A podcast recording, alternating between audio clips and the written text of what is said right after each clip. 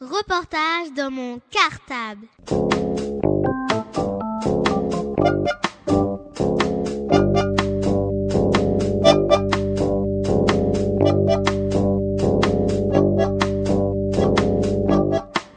Reportage dans mon cartable. Bonjour, je m'appelle Zaya. Bonjour, je m'appelle Maïs. Bonjour, je m'appelle Sacha. Bonjour, je m'appelle Merveille. Bonjour, je m'appelle Rasmé. Nous sommes en CM2A dans l'école Julio Curia et notre maîtresse s'appelle Pascal Guachon. Chères auditrices et auditeurs, nous voilà de retour sur l'antenne de Radio Cartable. Pour un nouveau portrait radio. Nous recevons donc aujourd'hui celle qui fait l'objet du portrait du mois de mars dans Yves ma vie. Sous le titre de Enquête vocale, la comédienne et chanteuse Yann Marraine. Soyez la bienvenue dans notre studio, Yann Marraine. Et merci encore de bien avoir voulu accepter de répondre à toutes nos questions. Merci, quel accueil. Avant de véritablement commencer l'interview, pouvez-vous, s'il vous plaît, commencer par vous présenter de façon à ce que nos auditeurs vous connaissent un peu plus? Alors, comme vous l'avez dit, je m'appelle Yann Marraine, je suis comédienne, je suis chanteuse également. J'ai quelquefois un petit peu de mal à me situer entre l'un et l'autre, mais l'un et l'autre me portent autant, autant de plaisir. Il y a autant de travail euh, euh, sur la scène, ça me porte en tout cas autant de plaisir, l'un ou l'autre. Donc, je viens de la Guadeloupe. Je suis née à la Guadeloupe, mais je suis d'origine nigériane. Ma grand-mère, je le sais par ma grand-mère, était une vraie bibliothèque et qui est qui n'est plus maintenant, mais j'ai cette chance extraordinaire de savoir exactement d'où je viens, de quelle ethnie je viens, et croyez-moi, ça fait du bien. Qu'est-ce qui vous a donné envie de devenir comédienne et de chanter Auriez-vous envie de devenir célèbre Et que préférez-vous le plus, jouer ou chanter? Alors, qu'est-ce qui m'a donné envie d'être comédienne? Est-ce que j'avais envie d'être célèbre? Non, peut-être quand j'avais quand j'avais 18 ans ou 20 ans, peut-être que j'avais des rêves de célébrité. Mais maintenant, euh, j'ai des, des, des, enfants, des petits-enfants qui ont votre âge, et si je me pose vraiment la question, je pense que j'avais une envie de liberté. C'est vrai que le travail de la scène, quand on est comédien ou quand on est chanteur, à part le devoir que nous avons, on a la responsabilité du plaisir du, public, mais c'est vraiment un, chemin extraordinaire vers une liberté. Si on n'en a pas eu beaucoup, surtout quand on n'en a pas eu beaucoup dans sa jeunesse, au moins pendant une heure et demie ou deux heures ou trois heures, le temps que dure le concert ou la pièce de théâtre, même si on habite les mots des autres, la musique des autres, c'est quand même une très très belle échappée vers euh, euh, quelque chose qui est l'ailleurs, hors du quotidien, hors du temps. C'est une sorte d'échappée. J'expliquerai ça comme ça aujourd'hui. Alors, ce que je préfère, jouer ou chanter. Jouer, c'est bien. Euh, ça implique euh, beaucoup de, déplacements, autant que le chant, c'est simplement que la, préparation n'est pas, n'est pas la même. Quand on, quand on chante, on est tout de suite euh, sur des hauteurs, très très vite, on est, sur, on est ailleurs, très très vite. Alors que dans, pour le théâtre, c'est nous qui devons créer cet ailleurs. On doit créer euh, euh, l'espace, on doit créer le hors du temps. Si nous sommes, si nous, si, si, si je joue une pièce de théâtre du Xe siècle, du XVe siècle, ou de l'année dernière, ou, euh, ou peut-être dans le futur, je dois créer ce futur. Et, et, ça implique un travail qui est différent. Alors que le chant, ça vous met directement sur, euh, sur les hauteurs, là où vous avez envie d'être. Reportage dans mon cartable. Dans quelle langue chantez-vous en créole ou en français En quelle langue je chante? Je chante dans toutes les langues. Alors, euh, j'ai cette chance extraordinaire de pouvoir de voyager, de récupérer des, des, chants. Euh, le travail que je fais, il a rapport avec la spiritualité des, des, des, anciens esclaves, mais chaque fois que je voyage, dans tous les pays où je voyage, on me donne un chant ou une berceuse. J'ai une préférence pour les berceuses. Donc, on me donne des, des chants dans toutes les langues en langue euh, en, si en Afrique du Sud j'ai des berceuses en zoulou si c'est au Sénégal j'ai des berceuses de la Casamance ou voire même des chants des chants de, de, de paix. C'est j'ai beaucoup j'ai beaucoup beaucoup de chance parce que je, je, fais vraiment ce que je veux et c'est beaucoup beaucoup de bonheur que de récupérer la musique des autres et le chant des autres pour le porter de l'autre côté de la terre. Je, je sais pas je chante dans je dirais pas toutes les langues, mais dans beaucoup de langues. Et ça, ça me plaît beaucoup. Pourquoi avez-vous choisi Yann Marraine comme nom d'artiste? Alors, Yann Marraine comme nom d'artiste. Je m'appelle, alors de mon vrai nom, euh, je suis née en Guadeloupe, je m'appelle Félicienne. Et mon nom d'épouse est marraine. Alors, une reine. Marraine, Yann, c'était quelquefois, la scène a des exigences, il faut que les noms sonnent bien. Et donc, le diminutif de Félicienne, c'est Yen. Non, ça faisait pas terrible. Une hyène, ça fait un peu carnivore, carnassier, c'est pas très joli. Alors, on a, opté pour Yann. C'est juste une petite modification du diminutif de Félicienne. Pouvez-vous nous parler de votre grand-mère? De l'importance qu'elle a eue dans votre vie et même peut-être nous raconter une anecdote au sujet de votre grand-mère. Alors, il ne faut pas me lancer sur ma grand-mère parce que c'est un sujet intarissable et vous n'avez qu'à voir, euh, je vois briller vos yeux. Quand vous dites le mot grand-mère, ça veut dire que ça a une importance pour vous. Et bien, ça a la même toujours pour moi. Euh, ma grand-mère était une femme euh, extraordinaire. Elle avait beaucoup d'enfants et beaucoup de petits-enfants et d'arrière-petits-enfants. Ce qui fait que lorsque j'étais, quand j'avais votre âge, je regardais autour de moi, je pouvais déjà compter toutes les générations confondues, ça veut dire 16 enfants, ses petits-enfants, ses arrière-petits-enfants. Quand j'avais votre âge, elle avait 68 enfants, petits-enfants, arrière et arrière-petits-enfants. Ça, c'était quelque chose qui me, qui me, qui me, qui me fascinait beaucoup. Et c'était une, une femme juste, euh, on était très nombreux, hein, on, se, bagarrait pour avoir euh, l'honneur ou l'affection de lui apporter son, punch, par exemple, parce que tous les jours, après, son travail, tous les, soirs, elle avait un rocking chair qui faisait crac et crac et crac, et on se réfugiait sur ses genoux et on se bagarrait pour être sur ses genoux, et elle avait l'habitude de prendre comme apéritif ce qu'on appelle un petit punch.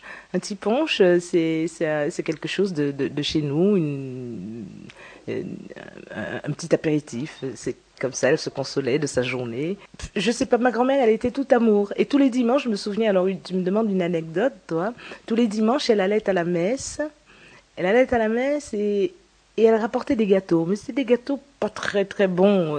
Mais en fait, on se précipitait pour les manger parce qu'il y avait tellement d'amour dans l'acte d'acheter ces gâteaux tous les dimanches. C'était comme une sorte de devoir, comme les, comme le papa, il doit ramener à manger pour ses enfants, il doit prendre soin de ses enfants.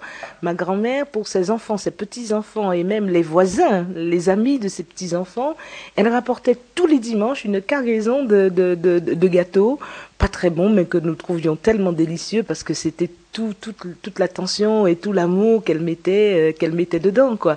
Même si toi, tu faisais pas partie de la famille, mais de fait, quand tu arrivais, si c'était moi qui t'emmenais, eh bien, tu faisais partie de sa famille et donc tu avais droit à ton gâteau. Et, et l'anecdote que j'aime bien raconter et qui m'a vraiment beaucoup inspirée, euh, des fois, je lui disais, elle me fascinait beaucoup, ma grand-mère. Elle me fascinait. Je, voyais qu'elle était, elle était très, très, très noire, très foncée de peau. Et moi, j'apprenais des choses euh, à l'école de mon histoire. J'apprenais que nos ancêtres étaient des Gaulois. Et ça, c'était terrifiant. Ça me faisait très, très peur. Et, je me suis mise à penser, mais c'est pas possible. Cette femme-là ne peut pas descendre des Gaulois. Elle peut pas avoir eu des yeux bleus et des cheveux blonds. C'est pas vrai. Ce qu'on m'apprend en histoire, c'est pas juste. Et c'est elle qui m'a euh, raccroché un petit peu à tout ça et qui m'a qui m'a qui m'a qui m'a expliqué d'où elle venait. Et c'est un petit peu depuis euh, depuis euh, ce, rapport, cette, chance que j'ai eue avec ma grand-mère, là j'ai compris, j'ai appris à accepter l'histoire avec euh, les petits détours que ça peut faire de temps en temps. Et elle me fascinait pour bien d'autres choses encore. Elle était, quand elle était dans son fauteuil, par exemple, le soir, euh, même quand on la bousculait un petit peu pour lui raconter notre journée, elle me disait "Maman, tu dors." Et elle s'échappait dans son rocking chair, elle dormait. Je dis "Maman, tu dors." "Non, je ne dors pas." "Mais si tu dors." "Non, je ne dors pas." Mais je vois que tu dors. Elle dit non, je ne dors pas, je regarde en dedans. voilà. Et j'ai passé une bonne partie de mon enfance à essayer de faire pareil, à essayer de regarder en dedans. Essayez un jour, vous allez voir, et vous me direz un jour ce que ça fait de regarder en dedans. Reportage dans mon cartable. Pouvez-vous nous parler de votre spectacle Chant Graffiti? De quoi parle-t-il? Qu'expriment ces chants et qu'est-ce qui vous a amené à créer ce spectacle? Alors, les chants graffiti, j'ai appelé ça les chants graffiti parce que depuis 20 ans environ, ça fait beaucoup de temps, hein, euh, je parcours le monde à la recherche, suite justement à, à, ce, à ces conversations avec ma grand-mère, qui m'a expliqué d'où je venais et le manque que je ressentais par rapport à tout le reste.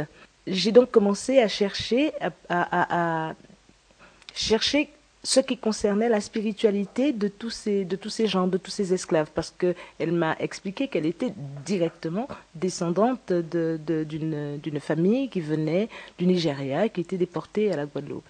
Et donc j'ai essayé parce qu'elle me disait qu'elle elle, elle elle elle regardait en dedans. J'essayais de savoir ce qu'elle trouvait en dedans.